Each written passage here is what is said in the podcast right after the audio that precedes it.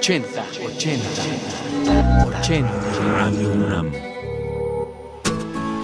Distintos orígenes para desembocar en el mismo destino. Los coqueteos juveniles que nos llevaron a estar en la misma frecuencia. ¿Cómo fue tu primera vez?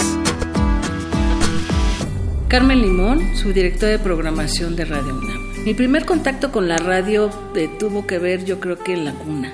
Mi madre era una gran radioescucha, mi madre era invidente, entonces escuchaba radio todo el tiempo, todo el tiempo. Creo que incluso ella me enseñó a escuchar. Me acuerdo que hacíamos, muchísimos años después, hacía yo una, eh, los guiones para una radionovela en Radio Educación y el productor era una radionovela de época y el productor por alguna razón hacía que el efectista doblara papel celofán cuando caminaban o cuando se trasladaban las personajes porque eran las crinolinas. Y mi mamá siempre me preguntaba que por qué las señoritas siempre iban comiendo dulce cuando caminaban, porque ella con su oído eh, absolutamente impresionante, pues se daba cuenta de que aquello pues era un papel de celofán. Bueno, yo me fui a comunicación, no sé por qué, quizá de manera natural.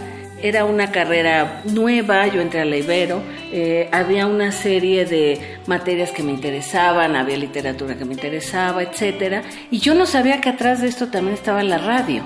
Tuve un muy mal maestro en la Ibero, debo decirte. Si por él fuera, yo hubiera estado lo más lejos posible de la radio. Y después de pronto fui a caer otra vez como guionista. O sea, fui a caer a la radio, pero ahora como guionista. Y simplemente me pareció que era mi medio. Que para mí era como relativamente sencillo escuchar.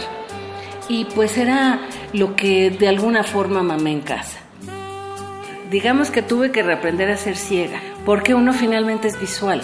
Entonces te imaginas primero la escena, después el sonido, pero conforme fui avanzando en mi trabajo radiofónico, ahí sí ya tuve maestros que eran mis propios compañeros, desde Enrique Atonal, que no era mi compañero, con él él me enseñó a hacer guiones, Epita Cortés, Miriam Moscona, en fin, muchos colegas de, de Radio Educación y de Radio UNAM también, con los que ya fui afinando ese uso del lenguaje radiofónico. Y además, como en mi ejercicio radiofónico estás constantemente oyendo, vas afinando el oído, afinándolo absolutamente hasta encontrar, eh, no soy perfecta ni mucho menos, pero hasta encontrar la lógica de la narración sonora.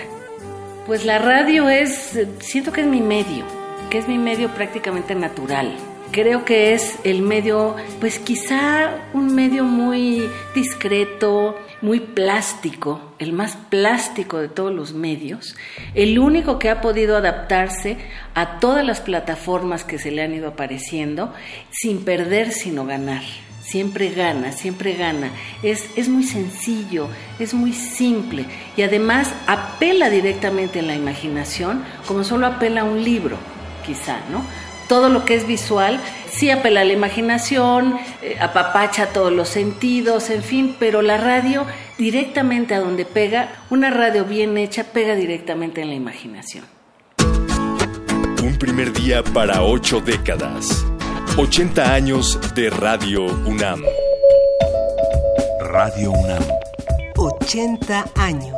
Resistencia